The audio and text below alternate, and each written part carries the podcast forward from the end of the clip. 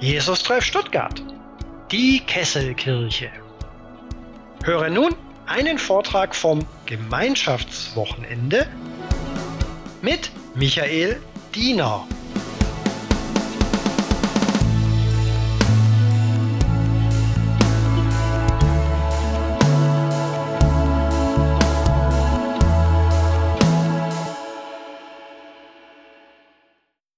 Ja, das ist spannend heute Morgen.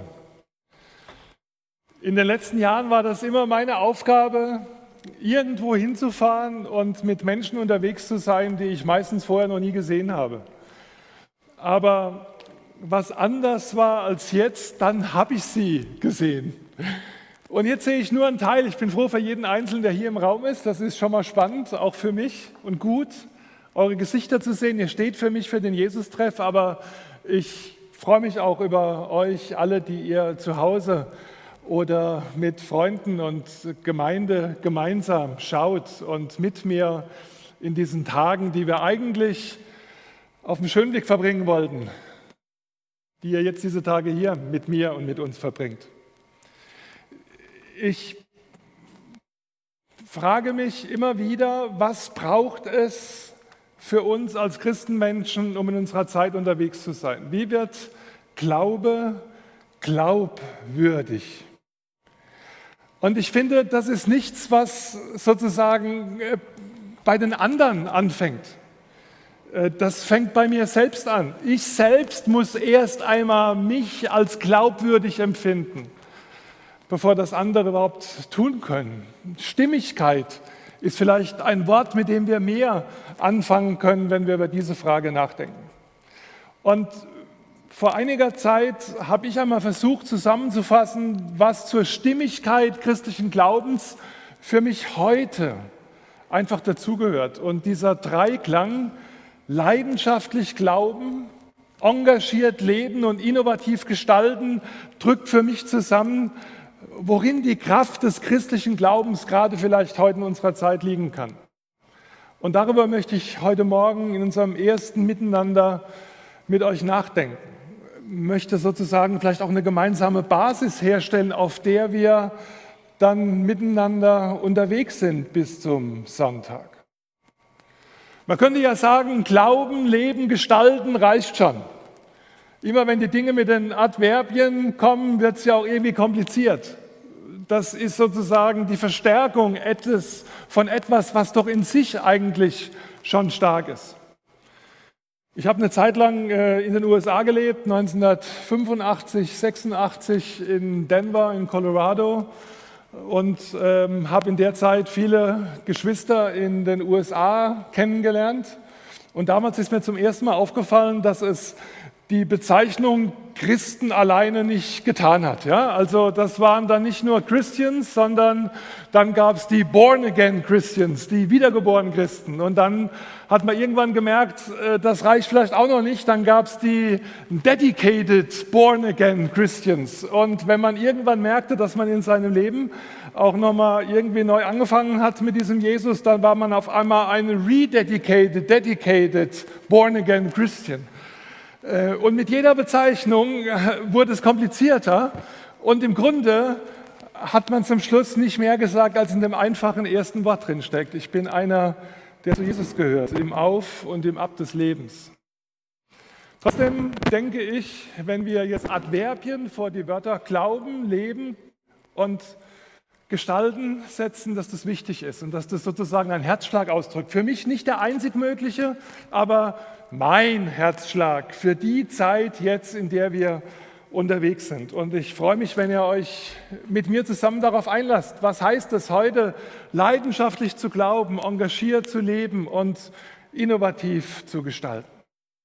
Wenn wir uns das miteinander anschauen, dann ist es gut, wenn wir zuallererst nochmal einen Blick drauf werfen, wie ist denn eigentlich diese Welt, in der wir leben? Was kennzeichnet sie? Ich mache das kurz, ist nichts Neues aber nochmal so ein Common Ground, so einen gemeinsamen Grund für uns. Ich glaube, wir wissen alle, diese Welt ist eine individualisierte Welt. Es ist ja für mich extrem spannend, dass wir den Beginn der Neuzeit ansetzen mit Martin Luther. Also man kann das jetzt in der Kunst, in der Kultur, in der Entdeckung der Welt überall nachvollziehen, aber machen wir es mal bei Martin Luther, der auf einmal sich diese neuzeitliche Frage stellt, wie erhalte ich einen gnädigen Gott? Auf einmal steht dieses Individuum, der Einzelne sozusagen im Mittelpunkt. Auf einmal geht es um sein Seelenheil. Es geht nicht um das, was die Kirche an alle vermittelt, sondern der Einzelne wird wichtig. Und wenn der Einzelne in der Individualisierung wichtig wird im Verhältnis zu Gott, dann ist der Schritt nicht weit, dass Menschen darüber nachdenken, wie wäre es eigentlich, wenn wir diesen Menschen ohne Gott denken.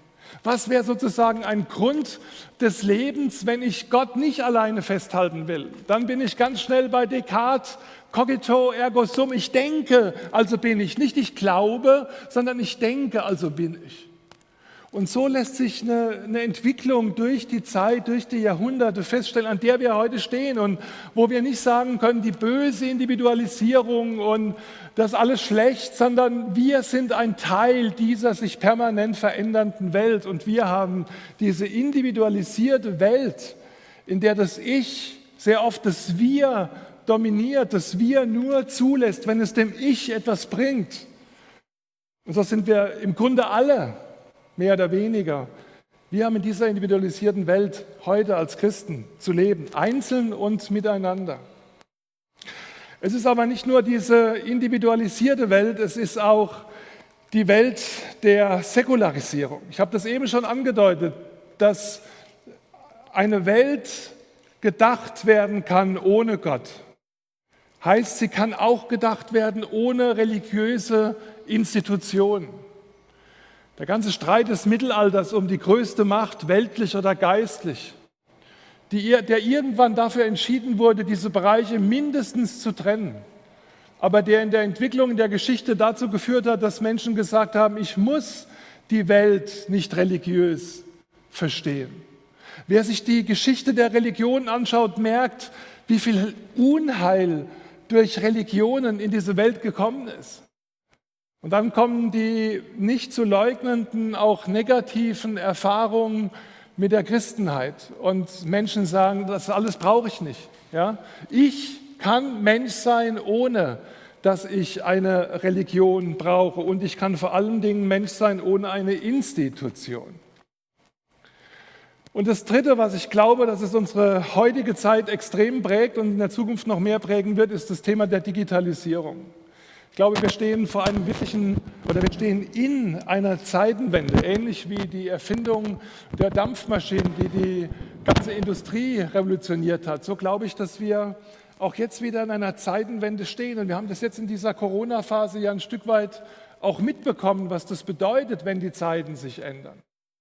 Ich finde es ganz spannend, dass wir diese Digitalisierung sozusagen annehmen, dass wir dieses technische Medium, das aber viel mehr als das sein kann, sozusagen mit all seiner Bedeutung für Genetik und für den Menschen der Zukunft, dass wir das nicht verdrängen, sondern wirklich in unser Leben mit aufnehmen.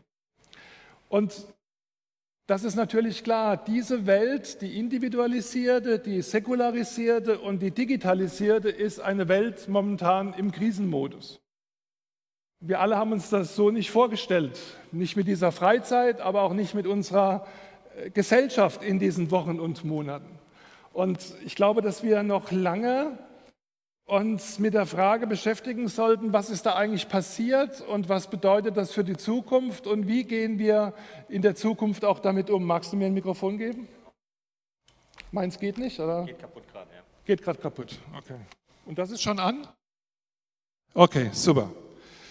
Ähm, für mich ist es ganz wichtig, dass wir in diesem Krisenmodus auch diese Krise annehmen. Also vom Wort her heißt Krise ja etwas unterscheiden, etwas sozusagen in seiner tiefsten Bedeutung ergründen und dabei merken, dass das hervortritt, was wirklich passiert. Als ich ähm, als junger Christ aufgewachsen bin, gab es viele Menschen, die ähm, als ich meine Gemeinde verlassen habe, um zur Bundeswehr zu gehen, mir gesagt haben, pass auf, bei der Bundeswehr verlierst du deinen Glauben. Das ist eine ganz harte Welt und da sind Christen nicht gefragt und da wird das mit deinem Glauben nichts werden. Ich bin heute noch dankbar für einen väterlichen Freund, der damals zu mir sagte, du Michael, hör nicht auf dieses Gerede. Glaube ist nicht dazu da, dass man es in Happy-End-Zeiten mit sich rumschleppt. In Krisenzeiten zeigt sich, was wirklich in uns ist. Und wenn Christus in dir lebt, dann lebt er auch in Krisenzeiten in dir. Und ich fand das sehr spannend in den letzten Wochen und Monaten mitzuerleben, was die Krisen mit Menschen macht, auch mit Christen. Und ich habe da ganz unterschiedliche Erfahrungen gemacht. Ich will das jetzt gar nicht genauer beschreiben, aber ich will uns Mut machen, diesen Krisenmodus als nochmal eine besondere Herausforderung zu betrachten. Was trägt uns und wozu leben wir als Christenmenschen heute eigentlich? Was ist unsere Aufgabe? Wozu sind wir da? Wie und wo machen wir im Miteinander einen Unterschied? Und ich möchte das sozusagen ein bisschen zuspitzen mit diesen drei Themenfeldern, mit leidenschaftlich Glauben, engagiert leben und innovativ gestalten. Das Wort Leidenschaft bedeutet etwas mit Passion tun, etwas von ganzem Herzen tun. Wenn ich zu dem Wort Glauben das Wort Leidenschaft stelle, dann will ich damit das aufgreifen, was Jesus selbst einmal gesagt hat, worauf es im Glauben ankommt. Gott zu lieben von ganzem Herzen, von ganzer Seele und mit allen unseren Kräften. Also sozusagen in der Mitte meiner Persönlichkeit bin ich mit Gott verbunden. So entsteht leidenschaftlicher Glaube. Leidenschaftlicher Glaube hat ganz unterschiedliche Formen, sich in der heutigen Zeit darzustellen. Ich will auf eine Darstellungsform hinweisen. Im Matthäusevangelium siebten Kapitel wird uns von diesem römischen Hauptmann erzählt der um seines Knechtes willen Jesus um Heilung bittet. Und dieser Hauptmann sagt diesen für mich so unglaublich spannenden Satz, Herr, sag nur ein Wort, so wird mein Knecht gesund. Ich finde, dass in, dieser, in diesem spröden Satz so unheimlich viel Leidenschaft des Glaubens steckt. Da hat einer durchdacht, wie seine eigene Welt funktioniert als Hauptmann. Da hat einer die Situation durchdacht, in der sein Knecht ist. Er nimmt seinen Willen, seinen Verstand, sein Gefühl zusammen und sagt, alles setze ich in dich. Und ich weiß, ein Wort aus deinem Munde reicht. Leidenschaftlich glauben. Oder da steht Petrus am Bootsrand und er sieht, wie Jesus über dieses Gewässer ihnen entgegenkommt und er spricht einen ähnlichen Satz wie der Hauptmann und sagt, Herr, befiehl mir doch zu dir zu kommen. Es braucht nur dein Wort und ich verlasse das sichere Gelände und begebe mich auf den völlig unsicheren Boden, von dem ich weiß, dass er mich eigentlich nicht trägt. Leidenschaft des Glaubens bedeutet, dass ich mich immer und immer wieder in eine Situation von Gott führen lasse, auf sein Geheiß hin, die das mir vertraute und es mir so naheliegende noch einmal auflöst. Ich habe vorhin so ein bisschen widersprochen, als es hieß, mich persönlich kennenlernen außerhalb dessen, was ich hier sage. Ich habe gesagt, das kommt sowieso permanent vor. Mir ist es sehr wichtig, ich bin auch gerade in so einer Situation. Ich war, ich habe jetzt elf Jahre lang im Gnadauer Verband gearbeitet und mit Ende August wird diese Zeit zu Ende gehen.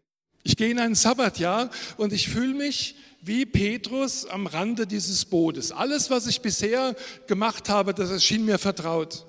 Und jetzt ist die Frage, was passiert, wenn ich den Fuß aus diesem Boot, das ich so gut kenne und das mir so vertraut ist, heraussetze? Was passiert dann? Und ich finde es ganz spannend, das erfahren und erleben zu dürfen, mit dem Wissen im Hintergrund, dass ich das in meinem Leben schon öfter getan habe, nicht nur in beruflichen Fragen, und dass ich die Erfahrung gemacht habe, die Petrus auch gemacht hat. Dass man auf einmal auf Wasser gehen kann, aber dass man auch ganz schön ersaufen kann. Aber dass immer, in meinem Leben darf ich das so sagen, dass letztlich immer der eine da war, der mich hält. Leidenschaft des Glaubens heißt, sich mit Jesus zusammen von ganzem Herzen auf diesen unbekannten Boden zu stellen, bereit zu sein, neues Terrain für diesen Herrn zu erobern und sich zu fragen, was heißt das eigentlich in meinem Leben? Leidenschaft des Glaubens hat etwas damit zu tun, dass ich das umsetze, was Paulus so oft schreibt. Betet alle Zeit. Nicht wahr? Wir wissen, dass Paulus damit nicht sagen wollte, lauf die ganze Zeit frömmelnd rum und sagt das Vaterunser auf. Es gibt Zeiten, wo das Vaterunser zu beten in Gemeinschaft oder alleine, wenn ich unterwegs bin, sehr wichtig ist. Aber betet alle Zeit meint etwas anderes. Es bedeutet, dass ich in der Gegenwart Gottes lebe. Als ich äh, gestern Abend hier in Stuttgart angekommen bin, äh, war ich ziemlich groggy und wollte mich eigentlich nur in mein Hotel zurückziehen.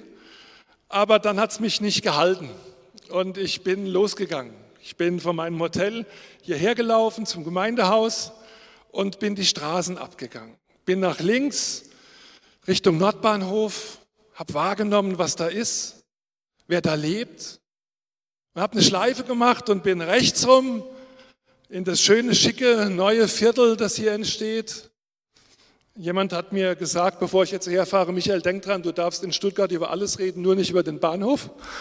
Das werde ich jetzt mal beherzigen. Ähm, und ich habe das sehr bewusst aufgenommen, betend. Jetzt weiß ich, dass ihr als Jesus-Treff sozusagen aus allen Regionen kommt. Aber ich habe im Hören des ein oder anderen Podcasts aus eurer Vergangenheit schon mitbekommen, ihr habt eine Berufung, einen Auftrag für diese Stadt, für den Kessel. Und ich finde es spannend, dass zur Leidenschaft des Glaubens die betende Wahrnehmung dessen gehört, wo Gott uns hingestellt hat. Ein letzter Akzent, der für mich zur Leidenschaft des Glaubens unaufgebbar ist und von dem ich denke, dass er uns gerade in dieser Zeit sehr wichtig werden kann, das ist das Thema der Vergebung. Ich glaube, dass die Vergebung wahrscheinlich das Allertiefste ist, was uns als Christenmenschen von anderen Religionen, Weltanschauungen, Ideologien letztlich unterscheidet. Es lohnt sich darüber nachzudenken. Und dann ist die Frage, wie leben wir das? Wie leben wir wirklich Vergebung? Einer der Menschen, die mich in den letzten Jahren am meisten fasziniert haben, ist Martin Schleske. Manche kennen diesen Geigenbauer, der aus der, aus der Kunst des Geigenbauens etwas zu sagen hat über die Kunst des Lebens als Christen. Martin Schleske hat einmal dieses für mich ganz wichtige Wort gesagt, ein verstimmtes Instrument wird nicht besser durch inbrünstiges Spielen. Ich bin äh, einer von denen, der in seiner Erziehung äh, gezwungen wurde, musikalisch zu sein. Ich habe also als kleiner Junge alle Flötenarten gelernt und danach, ich habe einen Zwillingsbruder, der ist drei Minuten älter. Mein Zwillingsbruder und ich waren schon damals relativ groß geraten. Sollte ein Posaunenchor entstehen, weil wir so groß waren, mussten wir die großen Instrumente nehmen, also Tenor und Basshorn. Und äh, ich habe so lange Musik gemacht, wie ich musste, und dann habe ich aufgehört und überlasse das jetzt denen, die das können und wollen. Aber ich bin immer noch ein Mensch, der Musik im Herzen trägt. Aber eins habe ich damals gelernt, es ist wirklich wahr. Ein Instrument, das verstimmt ist, wird nicht besser, wenn du voller tiefstem Herzensklang darauf rumhaust. Du musst es stimmen. Und ich glaube, das Stimmigwerden für mein eigenes Leben und für das Leben in dieser Zeit geschieht durch Vergebung, geschieht durch Heilung. Und das muss man erstmal an sich ranlassen, was passiert, wenn ein Leben heil wird. Heil in der Selbstwahrnehmung, Heil in der Beziehung mit anderen und natürlich Heil in der Begegnung mit dem lebendigen Gott.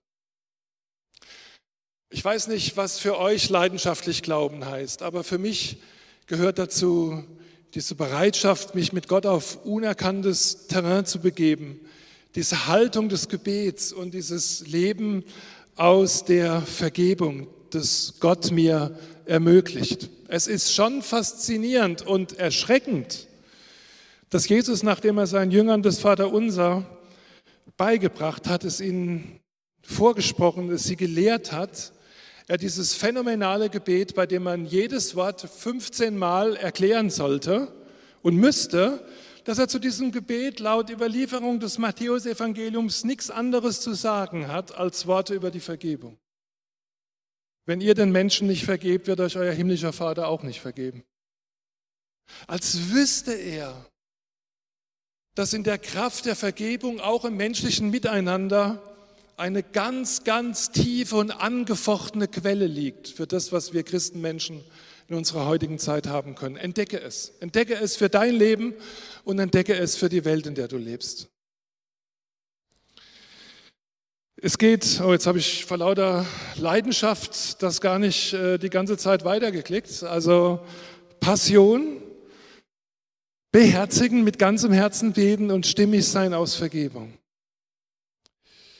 Jetzt klicke ich es einfach gleich hin, dann äh, vergesse ich es nicht. Worum geht es mir beim engagierten Leben? Nun ist das vielleicht eine Geschichte, die ihr nicht unbedingt so teilt, aber in den letzten Jahren hatte ich mit Christen zu tun, die in einer unerträglichen, oftmals unerträglichen Spannung lebten. Da, war, da waren Worte aus diesem hohen priesterlichen Gebet Jesu, Johannes 17, das für mich eines der anrührendsten und heiligsten Texte der Bibel ist. Und da sagt Jesus in der Bitte, im Gespräch mit seinem Vater, Sie sind nicht von dieser Welt.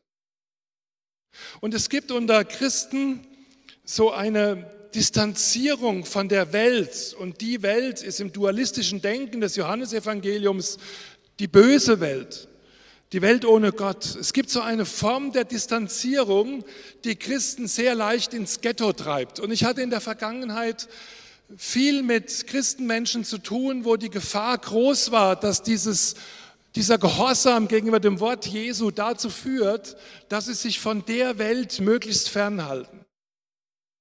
Nicht wahr? Da ist man Gemeinde in einem kleinen Dorf. Wenn dieses Dorf Kirmes feiert, geht man da nicht hin, weil da wird ja nur gesoffen und gehurt. Wenn dieses Dorf irgendeine andere Festivität hat, ist man als frommer Mensch nicht dabei. Was glaubt ihr, macht es mit den Menschen in diesem Dorf, wenn dann diese Gemeinde mit Plakaten einlädt zu ihren Veranstaltungen? Und das habe ich in den letzten Jahren immer und immer wieder erlebt, dass sozusagen dieser Versuch, dem Wort Gottes zu gehorchen, dazu führt, dass wir meinen, die Welt, das seien die anderen. Als ginge das nicht immer wieder auch mitten durch uns hindurch. Und deshalb bin ich so froh, dass Jesus in diesem hohen priesterlichen Gebet nicht einfach sagt, sie sind nicht von der Welt, sondern dass er sagt, ich sende sie in die Welt. Das heißt, das, was neu geworden ist, und keiner sollte das Neue an dem neugeborenen Menschen aus Gott leugnen, dieses Neugeborene will hinein ins Gemeinwesen, will in die Gesellschaft, will dahin, wo die Menschen sind. Und spannend übrigens, zwischen diesen Worten, sie sind nicht von der Welt, ich sende sie in der Welt, bittet Jesus seinen Vater, heilige sie in der Wahrheit. Das ist der Schlüssel, um sozusagen eine Existenz leben zu können, die einen Unterschied macht immer wieder von Gott angerührt zu werden, der heilig ist, sodass das gelingt, diesen, diesen spannungsvollen Weg zwischen sich distanzieren und dazugehören und hineingesandt zu sein und Teil dessen zu sein, was in dieser Welt geschieht. Ich glaube, dass es ganz wichtig ist, dass wir uns verantwortlich wissen für unsere Zeit und dass wir uns immer und immer wieder in diese Zeit senden lassen. Ich glaube, dass Christen heute daran erkennbar sind als engagiert Lebende, dass sie sich in ihre Zeit senden lassen. Und ich glaube, dass es ganz wichtig ist, dass wir, und das ist auch etwas, was ich aus den letzten Jahren mitbringe, ich habe mir eure Homepage angeschaut und ich glaube, an der Stelle seid ihr ein gutes Schritt weiter, dass wir äh, nicht Wortverkündigung des Evangeliums und Handeln in der Nachfolge Jesu aus Barmherzigkeit und Liebe gegeneinander ausspähen. Ich glaube, Evangelisation und Diakonie gehören untrennbar zusammen. Und in der Tradition, in der ich selbst groß geworden bin und in der ich in den letzten Jahren gearbeitet habe, muss man immer wieder betonen, dass sozusagen die Diakonie in sich einen eigenen Wert hat. Sie wird nicht erst dadurch heilig, dass sozusagen das evangelistische Wort dazukommt, sondern die helfende Tat hat einen Wert in sich. Und ich finde es schlimm, wenn man in Gemeinden ähm, nicht begründen muss, warum man eine Evangelisation macht, aber wenn man begründen muss, warum man sich zum Beispiel für Seenotrettung einsetzt. Und ich finde es schlimm, dass das immer noch so eine, so eine Trennung ist, dass die einen die Evangelisation machen und die anderen sich um gesellschaftliche Verantwortung bemühen. Ich glaube, beides gehört im Christsein untrennbar zusammen. Und es ist wichtig, dass wir in diesem Sinne engagiert leben, dass wir die Liebe Gottes zu den Menschen tragen. Und wenn die Menschen heute unser Wort nicht mehr hören wollen, und das wollen sie nicht mehr im frommen Württemberg, vielleicht ja noch, aber redet mal mit den Leuten im Osten, ja, wenn die Leute sozusagen unser Wort nicht mehr hören wollen, dann wird es keinen anderen Weg gehen als der lange Atem, als die Ausdauer der glaubwürdigen Tat, mit dem wir uns auf Menschen und auf ihren Weg mit den Menschen einlassen.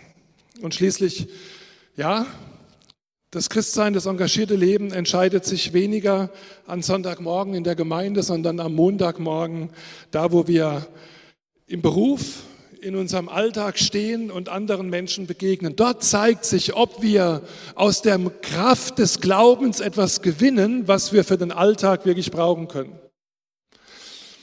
Ich habe, ähm, ich denke immer mal wieder drüber nach, warum ist das mit Fridays for Future uns nicht gelungen, also als Christen?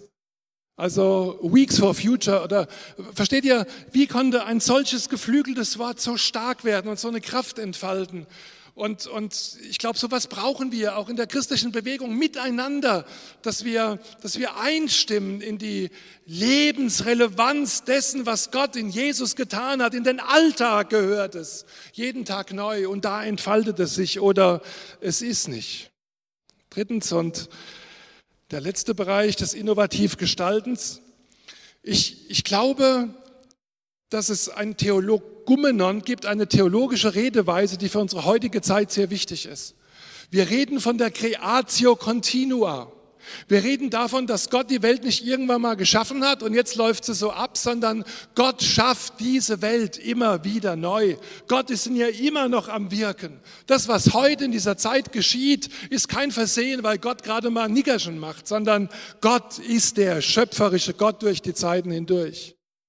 Und wie könnte ein Gott, der schöpferisch ist und der schöpferisch wirkt, das Schöpferische nicht hineinlegen in seine Gemeinde? Deshalb wünsche ich mir eine Gemeinde, die innovativ ist, die sozusagen das Neue immer und immer wieder sucht. Nicht um des Neuen willen, sondern weil darin eine Chance liegt, einer sich verändernden Zeit mit der immer kostbaren, wertvollen Botschaft des Evangeliums zu begegnen. Und deshalb bin ich so kritisch, wenn wir in so einer ablehnenden Weise über Zeitgeist reden, als ob wir eine Chance hätten, nicht auch im Geist unserer Zeit verhaftet zu sein, als ob der Gott, der die Zeit geschaffen hat, nicht wollte, dass wir auch in unserer Zeit leben. Zeitgeist bedeutet, dass wir uns anstecken lassen von dem, was Menschen und eine Gesellschaft heute umtreibt und dass wir aus der Ewigkeit von dem Schöpfer der Zeit uns demütig, schwach und fehlerhaft sagen lassen, was heute dran ist und was heute anders sein darf, als es früher gewesen ist. Von äh, Henry Ford stammt dieses schöne Wort, wenn ich auf meine Berater gehört hätte, hätte ich immer schnellere Pferde gezüchtet, anstatt Autos zu bauen. Wo machen wir das, was wir machen, immer noch effizienter, anstatt darüber nachzudenken, ob es das ganz anderes sein könnte. Kann diese Zeit jetzt so eine Chance sein, darüber nachzudenken?